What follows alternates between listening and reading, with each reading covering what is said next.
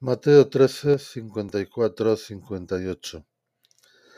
En aquel tiempo Jesús llegó a su tierra y se puso a enseñar a la gente en la sinagoga, de tal forma que todos estaban asombrados y se preguntaban, ¿de dónde ha sacado éste esa sabiduría y esos poderes milagrosos? ¿No es el hijo del carpintero? ¿No es María su madre y no son sus hermanos Santiago, José, Simón y Judas?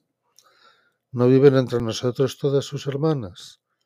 ¿De dónde pues ha sacado todas esas cosas? Y se negaban a creer en él. Entonces Jesús les dijo, un profeta no es despreciado más que en su patria y en su casa. Y no hizo allí muchos milagros por la incredulidad de ellos.